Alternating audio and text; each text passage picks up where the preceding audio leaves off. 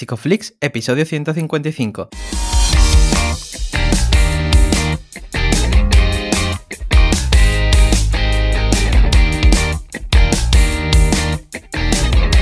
Bienvenidos a Psicoflix, un espacio de psicólogos para psicólogos, un podcast donde entre todos buscamos ser cada vez mejores profesionales de la psicología. Aquí hablamos de todas las estrategias, técnicas y noticias de la psicología contemporánea, pero siempre con la evidencia científica que nos gusta defender. Hoy estamos a 31 de marzo y estamos emitiendo nuestro episodio número 155, en el que vamos a hablar del abordaje de la vergüenza en terapia. Pero antes, recordaros que en psicoflix.com podéis registraros y acceder a todo el contenido exclusivo para suscriptores. Bueno, bienvenidos al podcast, yo soy Jay, aquí estamos de nuevo una semana más. Ya son 155 semanas trabajando la vergüenza, ¿no, Darío? ¿Qué tal? Hola, madre mía, ¿eh? Bueno, es cierto que ya no aparece tanto en estos podcasts, pero lo que decíamos fuera de micro, si ahora hiciésemos, eh, bueno, lo, hemos visto, ¿no? En el, en el curso este de Granada, cuando me, me tocó hablar un poco, yo sentí muchísima vergüenza, encima estaba malo. Una locura, ¿eh? Y eso a veces eh, te, puede superar un poco, ¿no? El, el episodio de hoy va a estar muy bien, nos va a ayudar a trabajar esto en consulta. Pero antes eh, vamos a recordar a la gente que eh, lanzamos, bueno, tenemos varias cosas, ¿no? la suscripción, la membresía, como siempre, con estas clases semanales en las que grandísimos profesionales pasan por aquí y hablan de diferentes temáticas, el grupo de Discord, donde también se hacen sorteos, se van a compartir recursos y todo eso, ¿no? Y también lanzamos un curso de terapia de aceptación y compromiso, segunda parte, con José Molinero y Juan José Macías, el día 7 de abril. Joder, ¿eh? es que estamos que no paramos. bueno, la que no para tampoco es nuestra invitada, ¿no? También, que hace muchísimas cosas, tiene un currículum súper extenso. Y bueno, pues ella es Karemi Rodríguez Batista, es psicóloga, máster en terapias contextuales, máster sanitario, experta en psicología de las emergencias y pérdidas personales, directora académica del máster de Ítaca y bueno, es súper conocida por su labor divulgadora en PsicoK, que es una plataforma de recursos psicológicos inmensa. Bienvenida, Karemi. Bienvenida. Pues muchísimas gracias chicos, vaya, vaya presentación. Eh, lo que os estaba diciendo fuera de micro y os lo digo ahora es que de verdad que os agradezco un montón, que estoy muy, ay, muy emocionada y me siento muy honrada porque bueno, ya os sigo yo desde, desde hace muchísimo tiempo y, estoy también muy contenta por cómo, cómo, habéis crecido, ¿no? Ahora mismo que estabais anunciando ya la segunda parte del, del curso de terapia de aceptación y compromiso con grandes como como molinero, bueno, y un montón de cursos que ya tenéis, eh, estos webinars que hacéis, ¿no? También para eh, mantenernos actualizados ¿no? en formación.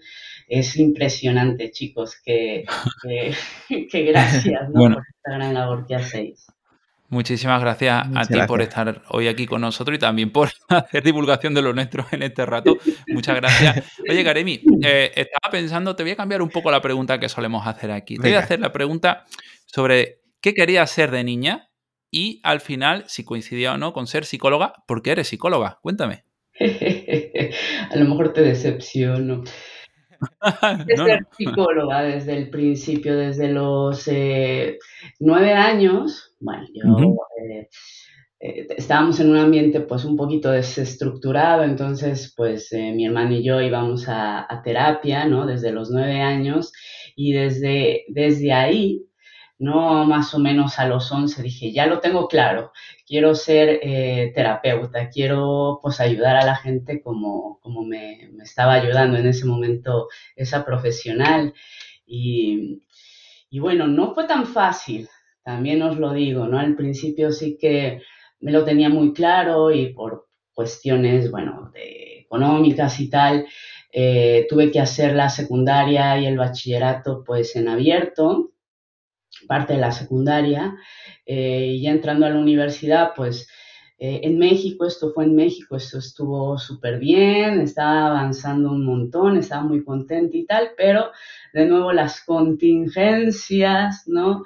Que, hay a veces, pues hicieron que me apartara bastantes añitos, ¿eh? Hasta ya fue ya aquí en, en España, concretamente en Madrid, que continúa la formación, pero bueno, ya me, ya me salí. Sí, siempre quise ser psicóloga. Abogada penal también, ¿eh? Es una ah, bueno, pero, pero, más, me duró muy poquito. bueno, seguro que muchas y muchos consultantes se alegran de que al final eligieras este camino. Sí, bueno. Que, bueno, aquí también venimos de la psicología. Bueno, Darío viene de otra carrera, yo vengo también de otra carrera, así que venimos ah. rebotados también, así que estamos en familia con, eso. Y, siempre nos gusta también indagar un poco, ¿no? Sobre cómo llegas tú aquí a la terapia de aceptación y compromiso. ¿Qué ha pasado ahí? Bueno, yo digo, bueno, yo, eh, bueno, estuve haciendo muchísimo en mis inicios, ¿no? Muchísima terapia cognitivo-conductual, o sea, es el enfoque que utilizaba la TREC concretamente, y había cierta parte de la TREC eh, que, digamos, que hacía algo de coherencia, ¿no? El centrarse con con las metas más que, o sea, en, fijar el foco más en las metas, no en esa aceptación incondicional. O sea, había ciertos puntos que coincidieron con, eh, estaba yo empezando a, colaborar con Ciencia o Ciencia como columnista y entonces empecé a, conocer el trabajo de Fabi Maero, de Paula eh, Quintero y entonces fue como ostras, me, estoy hablando ya de algunos añitos ya, ¿eh? Entonces, pues me, incentivó esa, esa curiosidad de, indagar más por este enfoque y, de, de, eso, ¿no? De, dejarnos de tanta eh, etiqueta, de ver los comportamientos siempre en contexto, como también el cambio en el contexto, pues incluso físico, como os comento que me, de alguna manera me ocurrió a mí, ¿no? Quitarme del contexto en el que estaba también favoreció que pudiera yo desarrollar otras eh, habilidades, otras, um, bueno, otras cuestiones más eh, beneficiosas para mí. Entonces, pues, no sé, por ahí empecé a, indagar y a, llegar a, aquí, a este punto. Vale, muy, muy interesante. Al final, eh, todos tenemos como muchas influencias casi fortuitas. Fortuitas también a veces la, historia de aprendizaje en cuanto a la vergüenza. Y justamente al principio, ¿no? Eh, fuera de micro hablábamos sobre eh, cómo habíamos sentido ciertas cosas, ¿no? Y como que muy frecuente, cuando alguien te dice, oye, esto me da vergüenza, lo primero que nos nace es un, bueno, ¿y por qué te, da, por qué te iba a dar vergüenza? ¿no? Eh, tendemos como un poco a invalidar, entre comillas, algunas sensaciones cuando lo que queremos es mitigarlas. Em, la vergüenza ha tenido una función a veces en el pasado, puede que en el presente nos ayude a regular ciertas cositas, pero cuéntanos, ¿qué es la vergüenza? bueno, la vergüenza y acudiendo a la RAE, quiero decir, para nosotros, eh, la RAI la define ¿no? como una turbación del ánimo ocasionada pues por alguna acción humillante, deshonrosa o alguna falta, ¿no? Eh, vale, pero yendo al aspecto más funcional, eh, ¿cuál ha sido esa función evolutiva? Y sigue siendo, al final, la vergüenza eh, no tiene como objetivo prevenirnos de, ser excluidos de la tribu o del grupo. Eh, o sea, mm, quiero decir, en la época de las cavernas, ser excluido del grupo significaba literalmente estar muerto, ¿no? Entonces, claro, aquí pasa una cosa que eh, sí que me sirve, ¿no? Para reparar, para adherirme a la norma de ese grupo, por, por lo que os he dicho, para nosotros como especie, el vínculo, la comunidad es lo más importante casi, ¿no? Más que en cualquier otra especie. Eh, ya veis que aquí salimos a los 40 años de casa de papi y mami. ya es como, wow, lo logré. No, bueno, pues eh, entonces eh, el problema, o sea, hasta aquí vemos que tiene una, una función buena, ¿no? pero desde su perspectiva más sana, eh, me hace reparar, bueno, hay algún atributo, eh, habilidad, ¿no? comportamiento que, sea inadecuado, que pueda mejorar. Está bien desde ahí. El problema es que cuando aumentan sus parámetros, estos de, bueno, pues frecuencia, duración, intensidad, entonces ya hay una probabilidad de desarrollar comportamientos inefectivos. Eh, por ejemplo, cuando eh, se está, estamos experimentando vergüenza y esto está aumentando en intensidad, se empieza, se empieza a activar ese sistema simpático, ¿no? Este de amenaza, este donde se nos empiezan a tensar los músculos, la respiración se empieza a dificultar, aumenta la tasa cardíaca, sudamos y en las personas, pues bueno, lo vemos que también se manifiesta con bajamos la mirada, no bajan la mirada, en fin, todo esto también, esto a nivel fisiológico, bueno, ende por supuesto de que hay una hiperactivación en la actividad de la amígdala, eh, una liberación de adrenalina, cortisol, o sea que esto también cuidado porque si se sostiene, eh, puede, podemos desarrollar ciertos problemas de salud también, ¿no? Eh, física. Luego, a nivel cognitivo, ya no es esto que os decía de a ver qué atributo, qué comportamiento mío es inadecuado, sino que ya eh, es eh, este fenómeno que nos pasa, ¿no? Que nos centramos en esa falta y la amplificamos, es decir, ya son atributos como globales, centrales, inadecuados, ¿no? El yo soy soy una estúpida o soy un inadecuado, ¿no? Y eh, eh, hay una tendencia, por tanto, a comportarnos eh, desde el escape, la evitación o también comportamientos impulsivos de, estas estrategias de control externo que pueden ser pues recurrir al alcohol, a, la comida, mm, a mostrarnos agresivos con los demás entonces, claro, este, este es el problema en realidad, ¿no? Em, que me puede llevar a, por supuesto, tener un déficit en mis vínculos y a llevarme muy atrás de, la vida que quiero llevar. Pero también por aprendizaje, la vergüenza puede eh, adquirir otras funciones, como por ejemplo eh, no, solamente en algunos contextos eh, disminuir la probabilidad de, hostilidad o de castigo, eh, es decir, muchas veces cuando mostramos vergüenza, pues mm, la persona, las personas suelen mostrarse más menos críticas o inhibir un poquito ese juicio. También puede cumplir la función de buscar apoyo, eh, o amabilidad, cuando en algunos contextos, de nuevo, pues muchas veces cuando vemos a alguien avergonzado, pues como que nos, nos, nos da penita o nos da, le queremos apoyar, ¿no?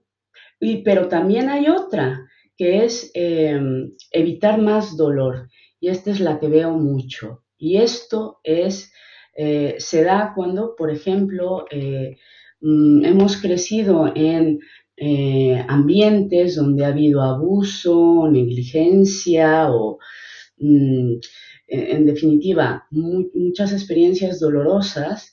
Entonces, eh, yo hago esta atribución causal interna de esto está pasando porque yo soy una estúpida o porque no valgo nada o entonces de esa manera eh, al atribuirme a mí la causa es como, Buah, bueno, está dentro de mí. Si yo lo cambio, cambia la situación, ¿no? Eh, esto pasa muchísimo, eh, porque de alguna manera es más, mm, menos difícil o menos doloroso que el poderme dar cuenta, si es que puedo, que es, que es el entorno, ¿no? Que es el entorno donde yo no tengo ningún control el que me está causando tanto daño. Claro, aquí has dicho varias claves que son bastante importantes, ¿no? Y al final la vergüenza emerge de lo social, ¿no? Pues hay que tener también en cuenta las características de la cultura, eh, la religión o las figuras familiares en las que está inserta esa, esa persona, ¿no? Y, Eh, y aquí, ¿no? Otro de los elementos que han mencionado, pues ese contexto de las razones, ¿no?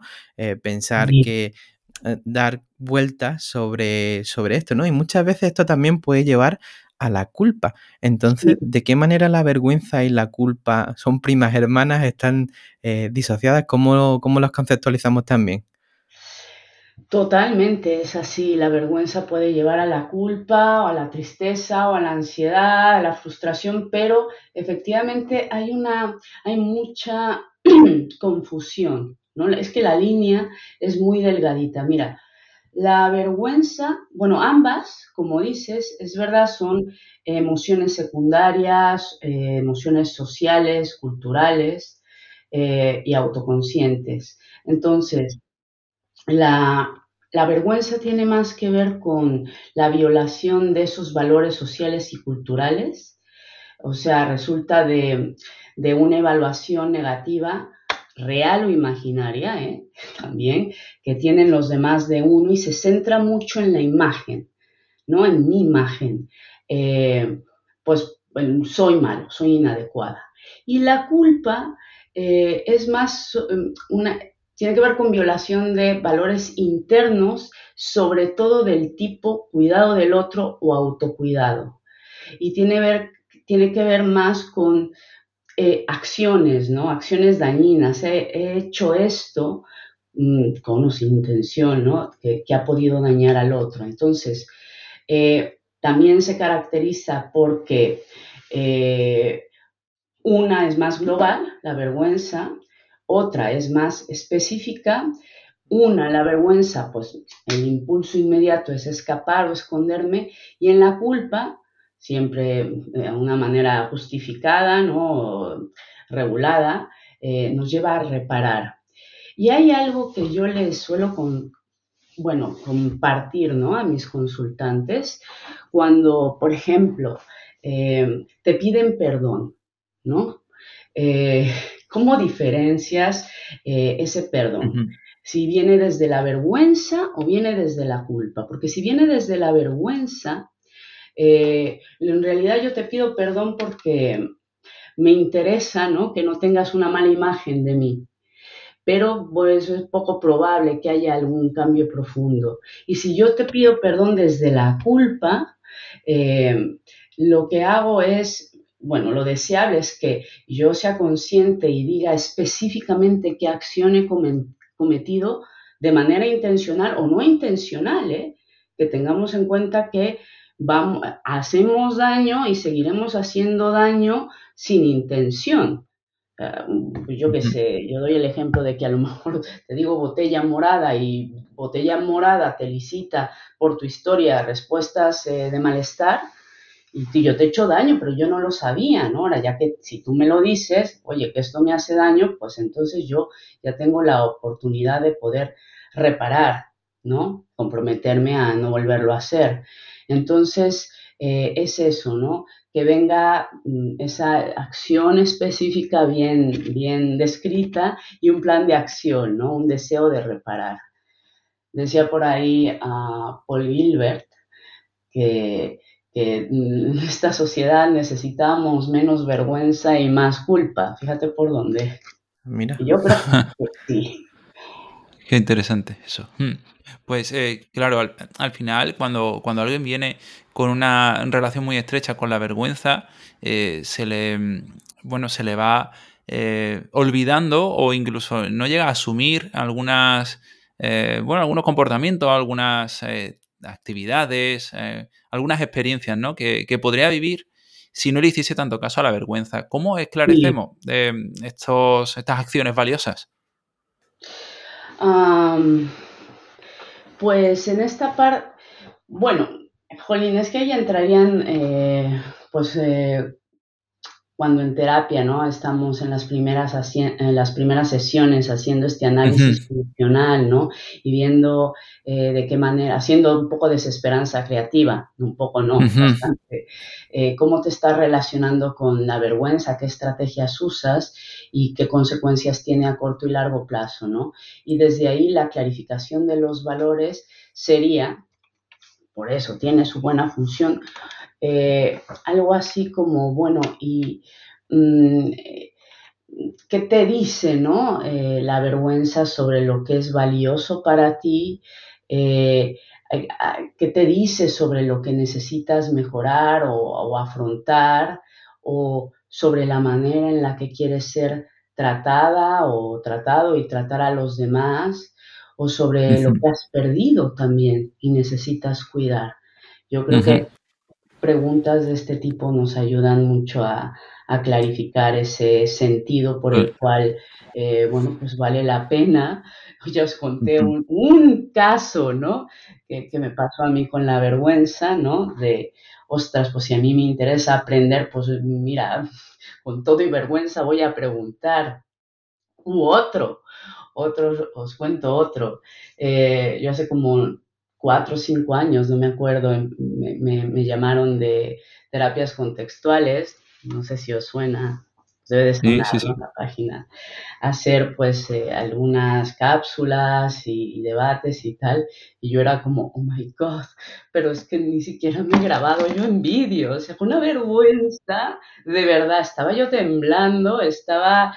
Eh, y encima tenía que hacer unas preguntas y no manejaba bien el, ordenador, bueno, ¿no? Pero decía, venga, pues eh, estrategias que me ayuden a, regular esto y a, hacerlo, porque al final yo lo necesito para, para muchas cosas, no solo en el área profesional, sino también personal. Entonces, Paulina, al final eh, vale mucho la pena también trabajar en, desarrollar mejores formas de relacionarse con ella. Y no quitárnosla eh, totalmente, porque ya digo, afortunadamente está ahí para que también nos cuestionemos, ya, insisto, ¿no? No en mi globalidad, sino en, oye, ¿qué acciones podría yo mejorar o, actitudes, ¿no? Para, para poder pertenecer, ¿no? A este, este grupo. Claro. Claro, de hecho, cuando tú buscas en Google, ¿no? Eh, cómo trabajar la vergüenza, siempre pues sale cómo eliminar la vergüenza, cómo suprimirla, cómo superarla, eh, y siempre, y siempre vamos en ese sentido, ¿no? Intentar quitárnosla, pero nos olvidamos que, que la vergüenza surge en nuestro contexto histórico, que es una parte más eh, de nuestra vida, ¿no?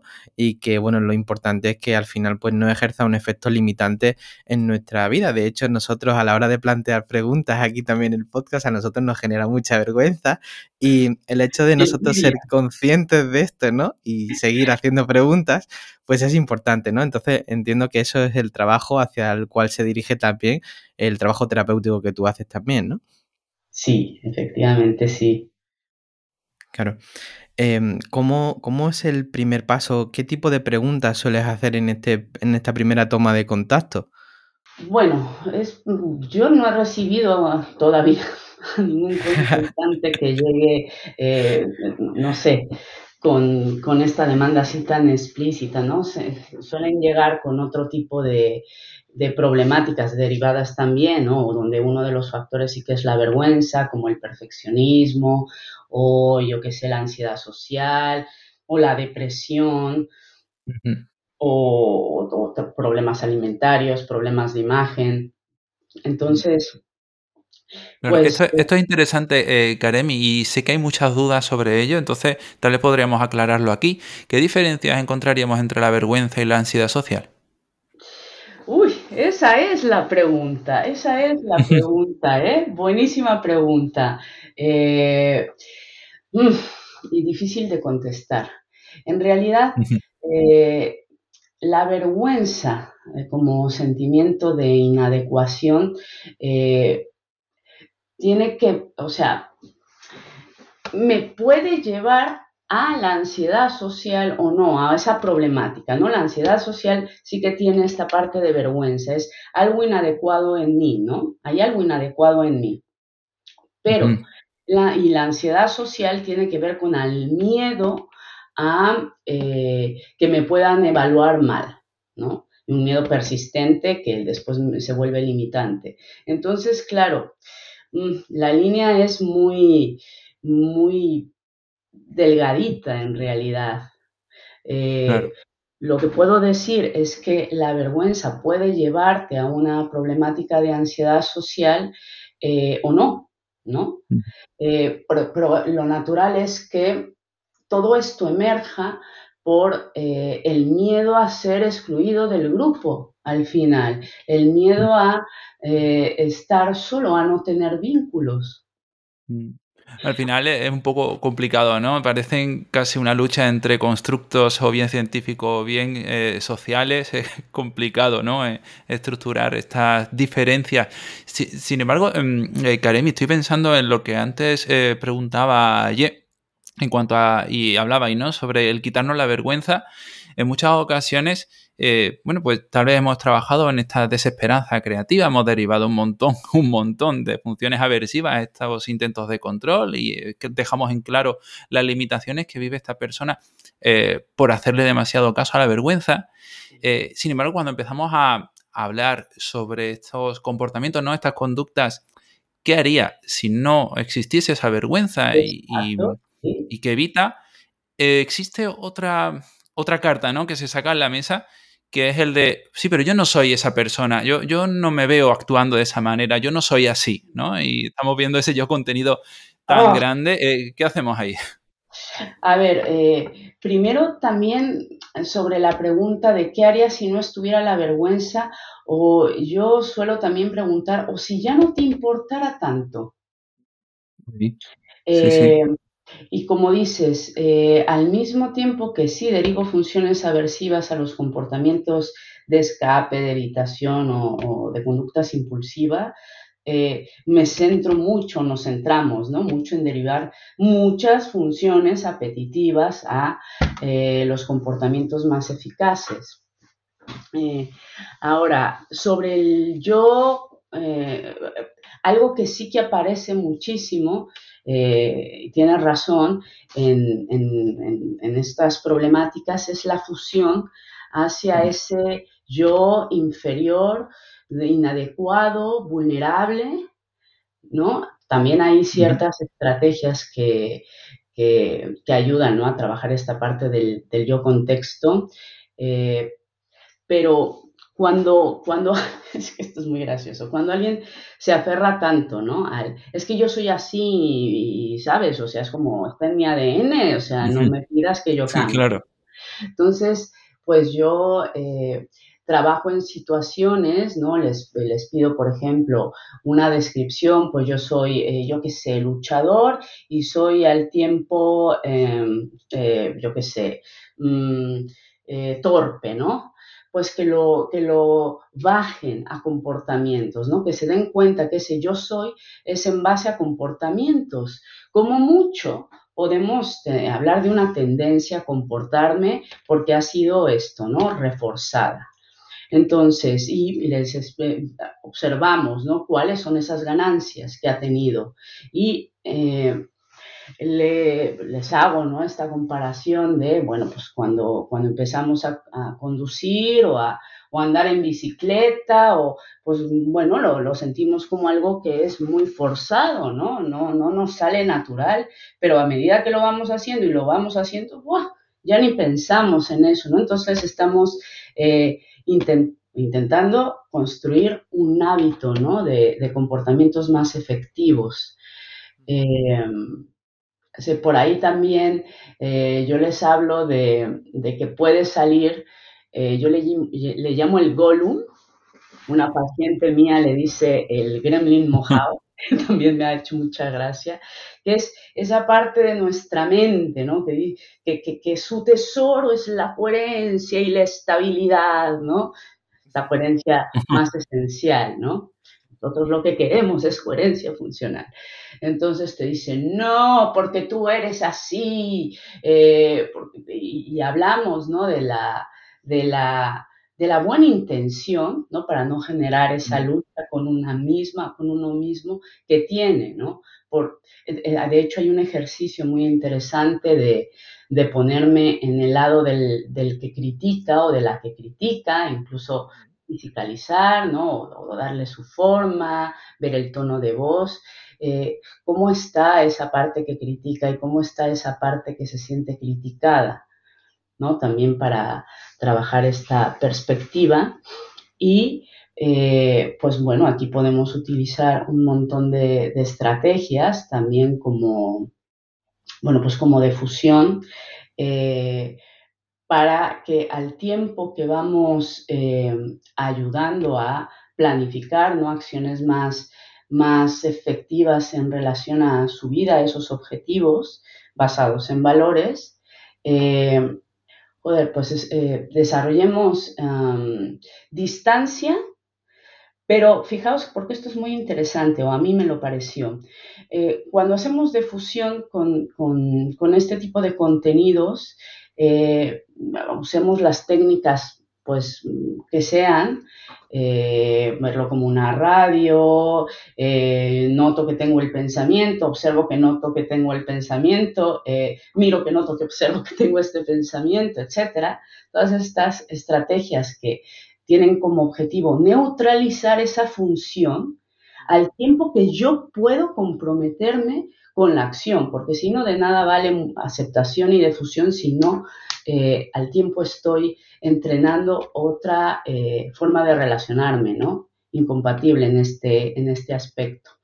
Pero hay veces que solemos utilizar técnicas como eh, que no se aconsejan, como puede ser agradecer a la mente o pues eh, yo soy inadecuado, yo soy inadecuado, cantarlo y este tipo de, estrategias sí que se suelen eh, desaconsejar al menos en las primeras sesiones porque pueden eh, elicitar más vergüenza, entonces ser un poco más contraproducentes.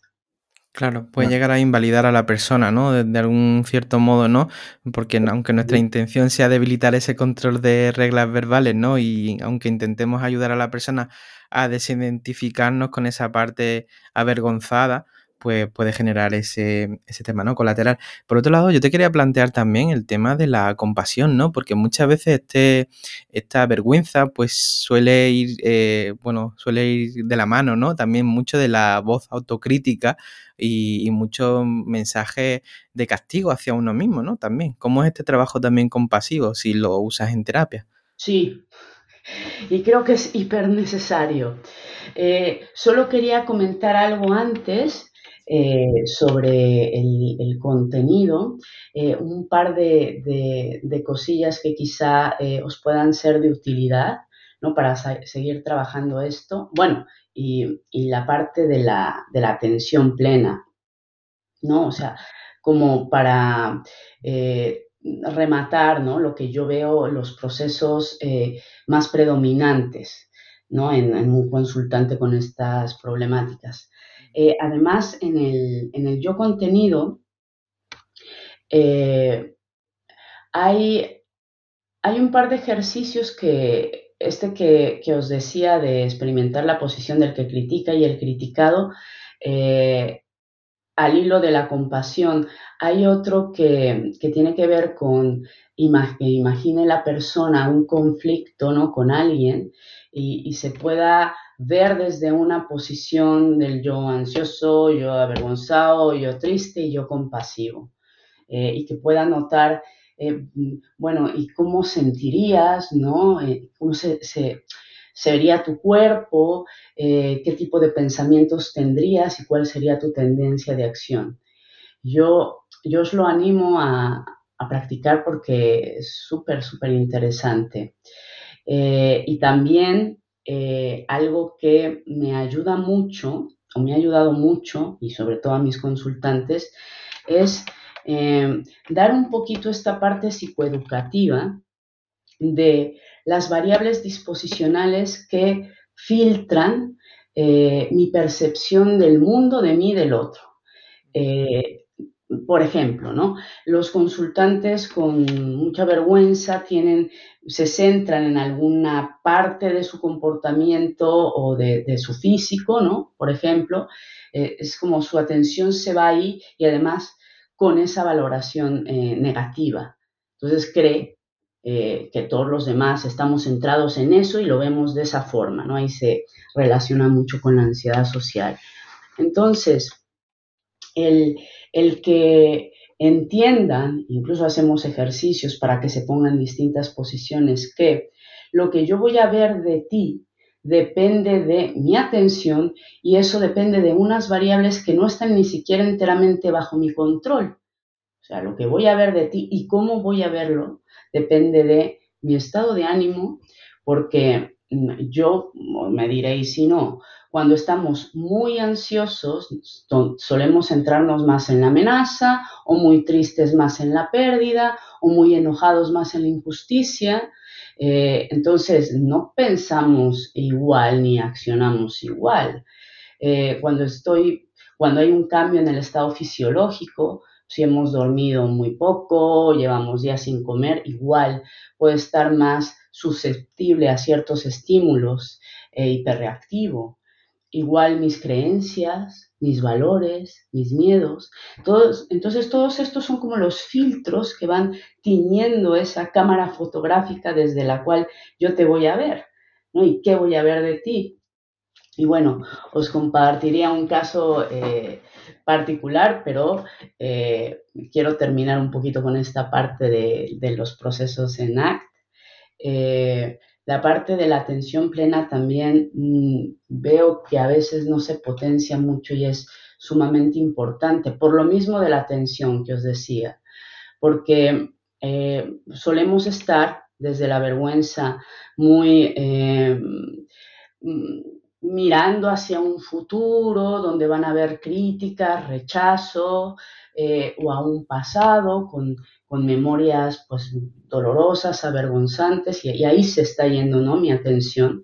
Entonces, al final lo que hacemos con, los ejercicios en atención plena, eh, bueno, pues como sabéis, es, estar entrenando este repertorio conductual de atención hacia los estímulos en el momento presente, ¿no? Aumentando pues la sensibilidad a las contingencias, al tiempo que estamos debilitando, debilitando, debilitando esas fuentes eh, mm, estimulares inútiles, ¿no? Verbales, esas reglas de las que hablamos. Entonces, cuando usamos eh, ejercicios que no tienen que ser muy, mm, sabéis, muy aparatosos, simplemente llevar al consultante a que, a que note cómo está su cuerpo, a que Eh, le, demos un punto de fijación, que ya puede ser la respiración, a veces ya sabemos que no va a poder ser por otras cuestiones, bueno, pues a un punto de su cuerpo, de igual, eh, y vaya notando ¿no? esos juicios, todas esas imágenes, sobre todo juicios y evaluaciones, eh, pasadas o imaginarias, futuras, ¿no? y regrese, ¿no? Ese punto, y regrese ese punto, y regrese ese punto. Pero es que al tiempo que estamos haciendo eso, eh, si puede ser con la respiración, también estamos activando el sistema parasimpático. Entonces, o esto que llama Gilbert el sistema de calma o afiliación, ¿no? Entonces, ¿qué pasa? Pues se regula hacia la baja esa hiperactividad en la amígdala, eh, la corteza prefrontal está más óptima, con lo cual pues estos procesos atencionales, atención, concentración, memoria están eso más óptimos, la mente está, me van a matar por esto de la mente, ya lo sé. Eh, pues no, no, no, aquí no. bien, más expansiva. Mm, y, claro, bueno, en vez de, eh, bueno, ya, ya, lo enlazo con la compasión de, la liberación de endorfinas y otras cosas interesantes. No, me, parece muy interesante esto, Karemi, y además se puede trabajar directamente en consulta, ¿no? Porque la vergüenza ya forma parte de, la misma intervención. Entonces, eh, ¿no? La búsqueda de estas CCR1 y, y tal, ¿cómo, lo tienes en cuenta? Absolutamente. Eh, de hecho, debe de trabajarse en consulta. Pues, eh, por ejemplo, en muchos consultantes no vamos a ver la el comportamiento eh, de seguridad, si quieres, como tal, ¿no? Vamos a ver, bueno, yo creo que os ha pasado un montón, ¿no? Consultantes que apenas si pueden sostener la mirada un segundo, ¿no? Miran mucho hacia abajo o, o están entretenidos con otras cosas. Entonces, se trata también de ir moldeando esos comportamientos, ¿no? De a poquitos, ¿no? Hasta llegar a, pues a, una, sostener la mirada. También eh, vamos eh, en sesión. Eh, aquí entran mucho, por ejemplo, las habilidades, bueno, interpersonales y vamos a pasarlo al terreno de FAP, esas clases funcionales de respuesta, de identificar mm, emociones y expresarlas. Eh, claro, en sesión empezamos, por supuesto, con el, conmigo, ¿no? con, la terapeuta. Eh, identificación de, y expresión de, de necesidades, de preferencias, de límites, gestión del conflicto, pues podemos, como no, eh, evocar un conflicto ahí, claro que sí es necesario. O también, la, por supuesto, aquí esencial, eh, el feedback, ¿no? Eh, que, esto es lo que tienen más, menos, menos desarrollado, el saber de verdad qué es que puede estar pensando la otra persona y no darlo por sentado, ¿no? Yo un ejercicio muy chorra, si queréis, que, uso para empezar, ¿no? Eh, le digo a la, al consultante o a la consultante, a ver, céntrate en, eh, no sé, mira, yo voy a escribir dos cosas que creo que tú me estás evaluando de una manera, vamos a llamarle buena y, eh, y negativa, ¿no? y lo voy a escribir para que veas, ¿no? Entonces tú ahora céntrate y dime, ¿no? ¿Qué, es lo que te llama la atención? Me acuerdo, pues una consultante, yo qué sé, me puede decir, pues me gusta tu, es que pasó justo así, de hecho, me dice, me gusta mucho tu pelo, eh, cómo lo tienes y no me gustan tanto los pendientes. Pues os lo juro, le muestro el papel y decía, literal, que como traigo el pelo ahora, Dios mío, parece que me estoy quedando calva. Y vaya, qué pendientes más bonitos, os lo juro. Entonces es un, experimento, primero, para entrenar esa, el, que me diga, ¿no? el que pase un poquito esa vergüenza y el, también el que se dé cuenta cómo puede no ser correcto. Bueno, entre otras eh, ¿no? Em, em, cosas que podemos ir entrenando. Entonces, sí, es interesantísimo, ¿no? Los, ejercicios experienciales al final eh, trabajan muchísimo eh, mejor incluso que, que a veces el hecho de darle técnicas, ¿no? La, la, difusión, las técnicas de difusión, de expansión, todo esto, muchos consultantes lo ven como, o lo pueden ver como estrategias de control. Y a veces me hago la pregunta sobre si es mejor trabajar de la difusión, por ejemplo, de manera eh, implícita más que explícita, ¿no? En el sentido de, por ejemplo, hablar de, no, que creo que me vas a juzgar, ¿no? Y decir, no, tienes el pensamiento eh, que, crees que te voy a juzgar, ¿no? Por ejemplo, estamos trabajando ahí de fusión, más interesante que, que darle la muletilla de pon esto cada vez que tengas este pensamiento, podría la gente esperar la reducción de, de, esos síntomas incluso, ¿no? Entonces, ¿cómo, ¿cómo lo hacemos? ¿Cómo tenemos en cuenta el mejor momento para proponer una técnica de difusión y no hacerlo de manera implícita en consulta? Por un lado, Así que podemos ir entrenando, eh, o sea, eh, eh, explicitarle esto mismo y al tiempo, bueno, ¿no? Diciéndole, por ejemplo, ahora estás sintiendo vergüenza, ¿no? Venga, vamos a sostenerla un poco. Hablarle también de los beneficios, ¿no? De, estas estrategias de, de darle espacio a esa emoción para que aprenda a relacionarse de una forma diferente, pero en la parte de evitar, hombre, pues a veces está bien el evitar, ¿no? De nuevo, esto, va, a, esto va a depender de eh, si pongo en juego o no eh, cuestiones importantes para mí. ¿Sabéis lo que os digo? Claro, claro, claro. sí, sí, no es. Que entrenarla en que ella pueda también hacerse esa pregunta, ¿no? Realmente ahora estoy evitando, o sea, ¿para qué? El para qué clave, ¿no? De, eh, ¿para qué voy a hacer esto? Porque no lo quiero sentir o, para qué exactamente, ¿no? Porque realmente es algo que em, ahora me está interfiriendo o no.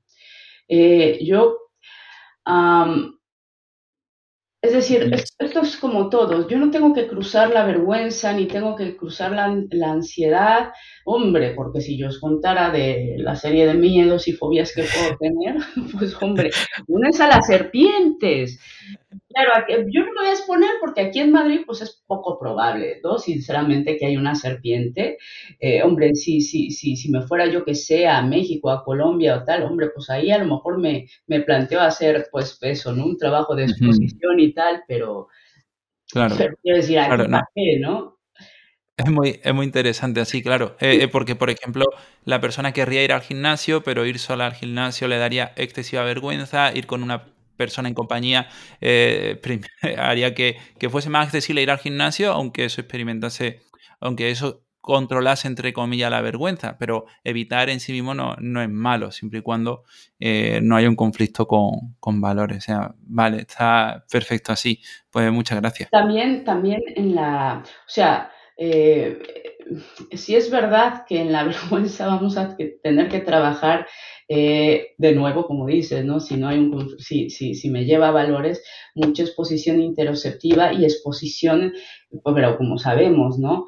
Eh, de una forma así graduada, ¿no? Pues bueno, si hay que ir al gimnasio, ¿vale? Vete las primeras sesiones con alguien. Bueno, aquí utilizaremos, por supuesto, principios de activación conductual, ¿no? Para hacer esa aplicación más, eh, más estructurada y, y mejor no sé, viendo mucho más claramente con el consultante las barreras internas y externas que pueda haber, pero, pero eso, ¿no? Pues vale, vamos a empezar pues dos días quizá, ¿no? Yendo con, tu amiga y vamos a ver si te sientes preparada, ¿no? Para, para ir sola, ¿no? Derivando las funciones apetitivas de lo que sería ir sola, ¿no? Y cómo podría hacer muchas actividades sin depender de, de la gente y así, ¿no?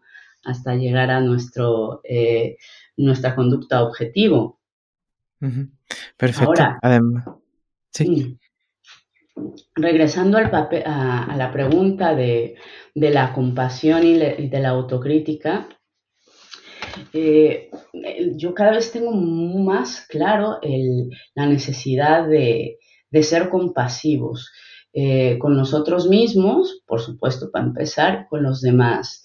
Em, eh, la compasión tiene muy mala fama en general, ¿eh? y lo he visto con entre nosotros, colegas, igual, no se suele entender como, como una indulgencia, ¿no? Como, ¡ay, peace todo el rato, y bondad y ternura! Y no es así. O sea, la, compasión la podríamos ver como, como un patrón de, comportamiento, eh, entiéndase, privados y públicos, eh, pero con una intencionalidad muy consciente de, de abrirnos al sufrimiento propio y el de los demás, unido a esa motivación también de evitarlo, de prevenirlo. Sí, el sufrimiento, ya sabemos que hay una diferencia ¿no? entre el dolor, el malestar y el sufrimiento, que tiene que ver más con esta parte de pues de nuevo, insisto, de la mente, ¿no? De, atender a eso y hacerlo más grande. Entonces, hay, hay algunos comportamientos, esto igual como todo dependerá del contexto, donde mm, estar distanciado, como bueno, pues como en, ahora hemos vivido en la pandemia. El ser compasivo, un acto compasivo sería mantener la distancia, usar mi mascarilla, incluso hacer esas cosas que me duelen, ¿no? Eh, para un bien mayor, o sea, que sería distanciarme, ¿no? De la gente que quiero. Eh, pero es como unir al final esta parte de eh, bondad y firmeza al tiempo. es decir, hablando de la vergüenza, ¿no? Pues yo puedo darme cuenta de que tengo esta actitud, este comportamiento, etcétera, eh, mm, inadecuado y que lo quiero cambiar y, voy a por ello al tiempo que me, apoyo, ¿no? Me doy ese, ese cuidado. Eh, y la autocrítica aquí, bueno, ojo, ojo, ojo, porque cuando, yo, cuando estamos haciendo eso, eh, insisto con esta parte que me parece súper interesante, pues estamos activando el parasimpático también, los centros dopaminérgicos, eh, pues eso, eh, esto tiene un impacto en el sistema. Yo, aquí, eh, pues eso, potenciando las funciones apetitivas, ¿no? A ver si es un motivo. aumentando los niveles de endorfinas o oxitocinas y, y eso tiene muchos beneficios. pero, ¿qué pasa? la autocrítica. Entonces, esto significa muchas personas piensan, y a lo mejor vosotros, yo lo he pensado en algún momento, ¿no? ¿Qué significaría quitarme de esta parte crítica? Y entonces, claro, así no puedo mejorar, me puedo convertir yo, que sé en qué, un poco en una persona mirada así, un poco narcisista, ¿no? Sin capacidad de, autocrítica. Y no, si vemos la autocrítica, mm, perdón, como una como una operante, una autocrítica eh, destructiva versus una crítica o autocorrección compasiva. Es como una, es una operante al final, eh, una conducta verbal eh, bajo control aversivo. Ya sabemos que bajo control aversivo, mm, bueno, entonces las características que nos pueden ayudar tanto a darnos cuenta como a, en el caso de la autocrítica, eh, mm, disminuirle en la medida de lo posible o moldearla hacia una crítica más compasiva, son que la autocrítica eh, se centra mucho en mi autoconcepto global y de una manera muy vaga. Es cuando nos decimos, es que eres una terapeuta de mierda, por ejemplo, ¿no? Ya, bueno, se supone que esto es como un tortazo, ¿no? Emocional, que claro, pues a mí me obligaría, ¿no? A espabilar y tal. Oh, claro, esto tiene que ver mucho con la manera que nos han educado, cómo se ha reforzado esta parte, pero no, no, me ayuda mucho. En cambio, una crítica compasiva, por ejemplo, que se centra en esto, comportamientos bien específicos, en un momento específico, en una situación específica del tipo, bueno, y con una actitud, un tono de voz incluso, ¿no? Hacia mí misma, hacia mí mismo. Jolín, Karemi, ostras, eh, siento que esta intervención con esta consultante hoy no haya salido tan bien o haya salido mal. ¿Sabes? Eh, vamos a ver qué podemos hacer para mejorarlo. Entonces, si os fijáis, claro, ya, si yo ya ubico qué pasó hoy, ¿Qué pasó con esta intervención? O sea, hoy a lo mejor no dormí bien, a lo mejor tenía muchos estresores. Con esta intervención, a lo mejor es que no tengo mucha habilidad y necesito desarrollarla más. Con esta consultante. En fin, voy adquiriendo. Es un poco lo, que decíamos antes, ¿no? Sobre la autocrítica en la que hemos ido naciendo. La crítica ha sido parte del modelo educativo, incluso, ¿no? Eh, tanto la familia, el colegio, siempre se ha castigado mucho con este juicio. Eh, es algo con, lo, que tenemos que ir lidiando, pero la verdad que, que lo has explicado súper bien y nos ha quedado claro al final la parte tan humana que tenemos que trabajar en consulta eh, cuando las personas se abren a nosotros y nos exponen su vergüenza. Al final es una sensación con la que lidiamos todos y todas. Eh, ha quedado un episodio muy chulo, Karemi, y queríamos eh, no queríamos cerrarnos sin antes, eh, bueno, mencionar dónde puede encontrarte la gente. ¡Ay, se nos fue rápido! Sí, sí, sí. Eh, bueno, pues me podéis encontrar en, Facebook, en Psicoca o en www.psicoca o psicoc con es y en las redes sociales, pues eso, en Facebook, eh, en Twitter como Proyecto Psicoca, en Instagram. Mm, Perfectísimo. Para lo que, para lo que necesitéis, ¿no? Eh, pues en Psicoca eso lo que el, proyecto e, era pues eh, tener una recopilación de recursos de libre acceso y con autorización de sus autores, por supuesto, para, para apoyar a estudiantes y a profesionales pues, materiales como guía, postcat, que gracias por haberme permitido que os pueda incluir ahí. Muchas gracias. Artículos científicos, revistas científicas, etcétera, ¿no? Ahí lo que, lo que queráis. Y si no, bueno, pues escribidme y, y me bien, pues, pues dejaremos todos los datos de contacto, también la plataforma para que la gente pueda consultar todos los recursos que son muy útiles y muy interesantes. Y bueno, muchas gracias por, este rato, Karemi. Muchas gracias. gracias a vosotros, de verdad. Muchas gracias, un placer. Y bueno, muchas gracias a ti que estás escuchando esto. Si te ha gustado, recuerda suscribirte porque la semana que viene tendremos por aquí a Bárbara Luciano y hablaremos de un tema muy muy chulo. Así que bueno, yo os animo a que os suscribáis, a que nos eh, sigáis por todas las redes sociales y nosotros nos vemos el próximo jueves a las 8 de la tarde en un nuevo episodio aquí en psicoflix.com, en Spotify, en iTunes y en iBox. Hasta luego. Hasta luego.